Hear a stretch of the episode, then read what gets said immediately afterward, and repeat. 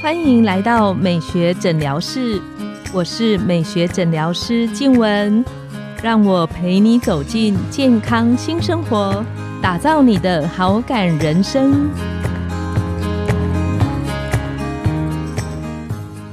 欢迎光临美学诊疗室，我是你的美学诊疗师静文。让我陪你练习好感人生，走进健康新生活。今天我们很高兴邀请到的来宾是整形外科的何瑜珍医师。何医师是整形外科专科医师，专精在女性的手术，特别是女性私密处的整形治疗，那深受很多女性朋友的喜欢。我们请何医师跟线上的听众打个招呼。Hello，大家好，我是何玉珍医师，谢谢黄医师邀请我来，今天很开心能够看到何医师。嗯，之前我在读何医师的脸书的时候啊，看过何医师有几次分享到他在疫情期间，他在线上陪读了一个好像是一个年纪小小的小男孩，然后有一点点调皮，然后常常好像会被阿妈恐吓。问问何医师为什么会开始这样的一个线上陪读的一个活动？我觉得说起来很蛮有趣的，就是说像我是一个单身没有结婚的女人嘛，然后呢，我其实之前一直想要结婚生小孩，有些朋友他们就会常常会说，你结婚生小孩的目的是什么？因为我之前会常常会有一个想要达标的一个想法，就是说我觉得要结婚生小孩才人生才完整哦，这因为我们当医生就是会有一种哦，我好像应该。要具备一些东西，要成绩要好，然后工作要顺利，然后家庭要顾好，或者类似这样子的一些预期。然后呃，那时候我就在想说，哎，我朋友他们说的也是对，我结婚生小孩的目的是为了什么？然后我后来就是想说，哎，我想要的是传承一些我的想法，就是我的这个信念，从从以前小时候长大到现在的一些价值观给下一代。然后我也想要陪伴一个生命的成长，跟着。他从小时候，然后看这个世界，然后一直到长大，我觉得这个是一个，就是说，除了我以外，我有一个更在乎的人，嗯，然后这个人他是。崭新的，他不是像我可能有过去的很多的旧的想法限制，或是一些框架，一个一些信念，而是我可以重新跟他体验这个世界。哦，那这个是这个我那时候想结婚生小孩的目的。那呃，后来因为也没有结婚生小孩嘛，还没还没在 ing 中，是没错。那刚好就是说，我们其实刚好之前有时候我们有一些朋友就会做一些公益的活动，那我之前就会去育幼院，或者是说我们会有一些比较弱势的家庭，他们是。像是吴念真的快乐儿童协会，它有很多据点。很多乡镇，它有一些据点，它把一些弱势的小朋友集中在可能，比如说教会，或者是呃某个老师的家里面。然后这些小朋友他们是那种阿公阿妈隔代教养的，或者是说呃家里根本没有人，可能只有一个舅舅就养三个人的那一种那种小朋友。那他们就是把它集结起来，就是这种有这种协会。那我们之前我有些课程的朋友，我们大家就是会不同去不同的据点，然后可能办一天的活动，那陪这些孩子们，陪这些孩子玩一天，或者陪他们游。戏，然后互动这样，对对对对，让他们看到说这个世界上有不一样的大人，不是说他们身边的那些，就是也许还在吃槟榔、呃吃喝嫖赌，或者说八家将，或者是说呃喝酒，嘿嘿嘿嘿，类似这样子的大人的典型。但是我后来发现，这样子其实还是对我来说是不太够的。就是其实我们那时候可能半年、一年去一个活动而已。然后后来又疫情嘛，然后我们也没办法去育幼院常常去，因为疫情的关系。那刚好这个是我们朋友他们的一个活动，就是说他跟新市政府有比较大型的活动，让我们可以在这个线上，就是因为疫情的关系，大部分都是线上的陪伴嘛。哈。然后集结有一些他们可能就是资源比较少的儿童，然后串联，就是他们有点像中低收入的那种资料，然后变成我们其他我们这些朋友大家。来认领，但是有一些合约要签，就是你可能要认领三个月以上，然后你有被审核过，然后你真的有那个意愿这样子。嗯，对。那那时候就是因为这样的因缘机会，然后我想说，哎，一个礼拜一个小时，我应该付得起吧？觉得时间上应该可以做得到的。是是是，而且又线上，多么方便。对啊，从这个开始之后，我才发现原来陪伴一个生命的成成长啊，是这么多要准备的。然后在一开始接触的时候，还因为就是说，因为他是外婆照顾的，哦，所以那个外婆就蛮老的，所以他不太会用这个手机，然后还跟我联系，还联系错，因为那个外那个阿妈以为是我要去他家，哦，他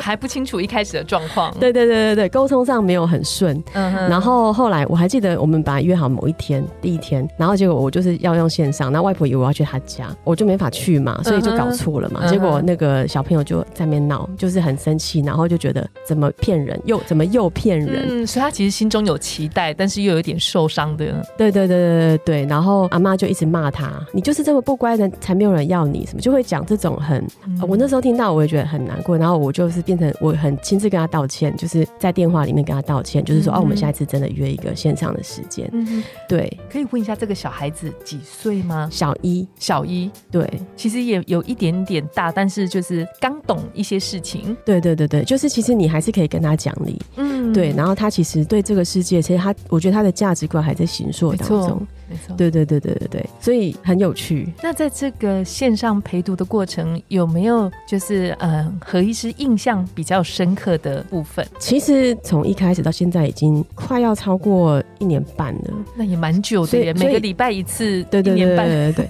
我我觉得印象比较深刻，大概就是说，因为他很小的时候妈妈就去世了，所以他有一点点就是情绪很过动，然后情绪失控。你跟他讲话其实不太会听你的，他就是很注意力很容易涣散。对。然后我觉得比较特别的时候，就是说我一开始都是念那个绘本给他听，因为他说他喜欢画画。嗯哼。然后我我觉得我会看到他几个转变，就是说他可以开始的专注，他也想要读绘本给我听，他也想。然后然后他可以很专注的读完一本绘本这样子。然后我那时候就觉得很很神奇，就因为一开始他连我跟他好好讲三句话，他都他都会没法听，讲一两页哦，他就开始去，哎呦，你看我这个飞机怎样，我这个玩具怎样。然后我就，呃，你也知道我们就是很爱控。控制就是 就是目标导向，不是要控。呃，那个时候我觉得是就是在我发现他竟然说他想要读绘本给我听，就是有一种他的这个小朋友的那个。很服的那种，我记得应该是有三四个月到，或是接近半年的时间的时候，我觉得他真的因为我跟他的陪伴，我因为我一直会强迫，我我会想要说，哎，那我们把这个绘本读完好不好？我们今天可不可以把这个读完，或者是说我们至少读一半之类的？我就会跟他做一些协商。我就是真的把他当大人跟他讲话，我不会在面哦，我们这个本本呐，我不会就完全没有，因为我不觉得他是那么小，没错。然后我也觉得以他这样的状况，我要学习让他很坚强的去面对这个世界的一些态度，所以我就把他当大人，对。然后，但是也因为这样，他就变得比较定下来，然后开始愿意去念那个书，对。然后他开始会想要去想说，哎，他念什么书给我听，是我会比较专注的。对，他会开始为别人想，所以大概是就是说我跟他互动里面，我有感受到那种，呃，两个就是就是我陪伴他，真的有在成长。嗯的那个感觉，一年半其实是蛮长的时间。对，中间何医师有没有在什么时候你觉得有一点点困难？可能会啊，在犹豫要犹豫要不要继续下去？因为有一时候我们知道那个方向可能是我喜欢，是或者是觉得我应该做。但遇到一些困难挫折的时候，何医师怎么跨过去？会的，会的，其实是很经常的，尤其是前面的两三个月的时间，因为我我很不喜欢跟小男生沟通，小男生真的他没有在跟你沟通的，他没有，他他自己 他自己有自己的世界。然后我觉得大概就是确实是前三个月，然后过了半年，或者是说过了七八个月，其实就是大概几个月就会，我觉得就会有个时期让我觉得好累哦。然后我。都好几天很忙，然后下班很忙这样子，但是我我外科医师就是这样子，就是善于坚持，然后 非常好的习惯，而且我这个人就是有一个我有一个很强大的意义，就是我要做到的事情啊，全部人叫我不要做了，我还如果我觉得意义还没到，我还是会坚持。但是差别是在于呢，我可能就不会做的那么的，就我会去想那个目的是什么。像我之前我就会借很多很特别很 fancy 的绘本，然后后来有时候我真的太忙了。然后我就变得好算了，没关系，今天就跟他闲聊，因为反正我每次跟他念绘本，他有时候根本也不听，所以我就说变成他念绘本，或是变成我们就是闲聊一个小时。哦，闲聊他最近，比如说好万圣节你办什么们学校什么活动，或最近有什么这样就闲聊，然后或者是说有时候一个小时都是他在讲哦，我就在那边吃便当，所以他会透过视讯镜头看到你在吃便当，对对对，视讯的，我就说我真的太饿了，我就变成，因为我就把他当做一个，就是有时候又是像伙伙伴，然后我我就我也回到小朋友，我就我真的太饿了，我可不可以吃饭？这样，或者我在那边吃水果，然后他也就那我也要来吃水果，然后他就跟我一直在那边吃水果，然后结果他阿妈就会就会骂他说，老师跟你上课，你怎么可以吃水果？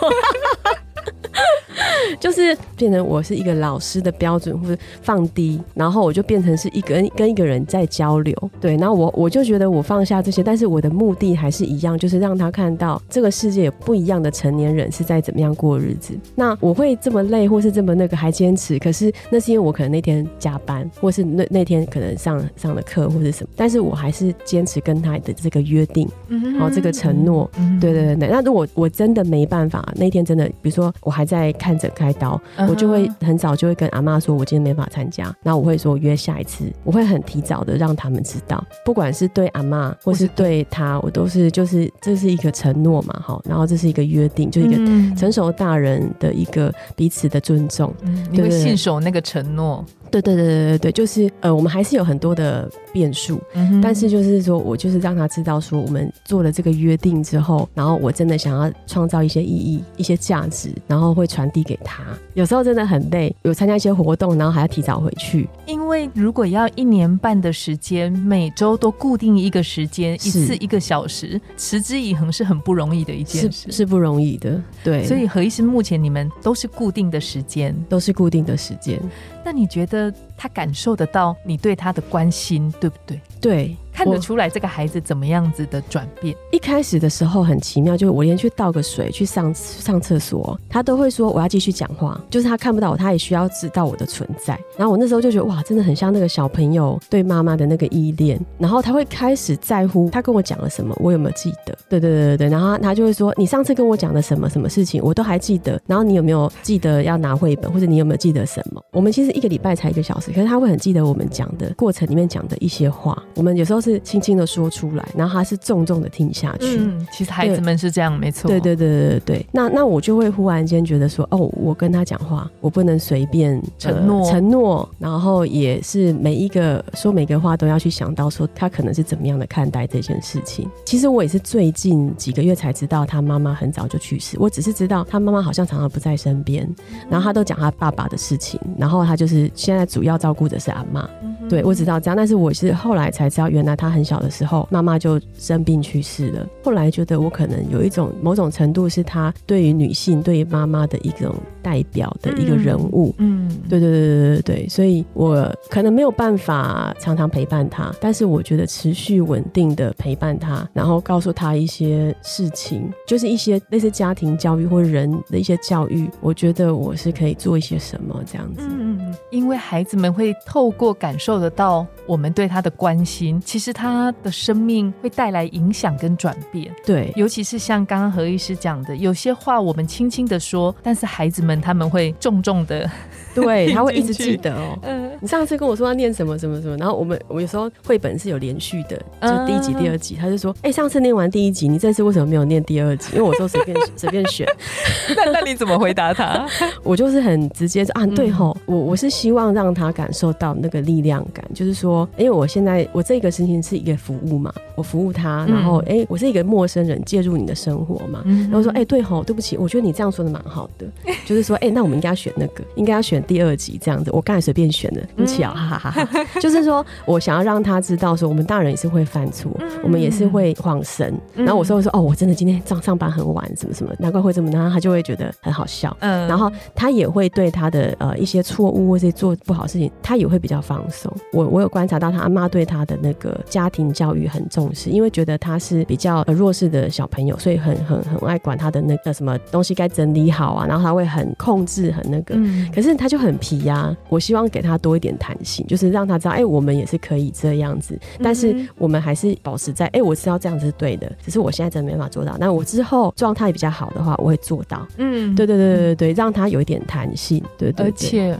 何医师跟他的相处，感觉真实感很重。你如果做不到，或者是你有一些忘记了，你就照实跟他说。对对对，因为我们之前去别的活动的时候，一开始去的时候，就会很多的故意的讨好，嗯，或者是说你会想要让他感受到幸福之类的，类似这样。可是对我说，他们那种缺乏爱的小朋友，他们会变成，其实他们会知道我们故意藏着什么东西。是的，是的，是，因为他们对这个反而会更敏感。对对对对对对，而且他会觉得你在可怜他。我觉得我不想要跟他是这样的关系，因为而且要长久嘛。对对对，将来会何以是会有机会会有想法要跟他实际碰面吗？本来是会的。然后我因为我最近知道有一个魔术的秀，我有个朋友，然后他那个那里有一些那种昆虫或是那个蛇的那种，就是可以去参观，真的可以去摸的那种教学。然后我知道他很喜欢这种昆虫，或者他也很爱蛇，大概有一半的时间他都在讲蛇，就给我看一堆的蛇，然后叫我一直查那个什么巨蟒多少公分、头多大之类的。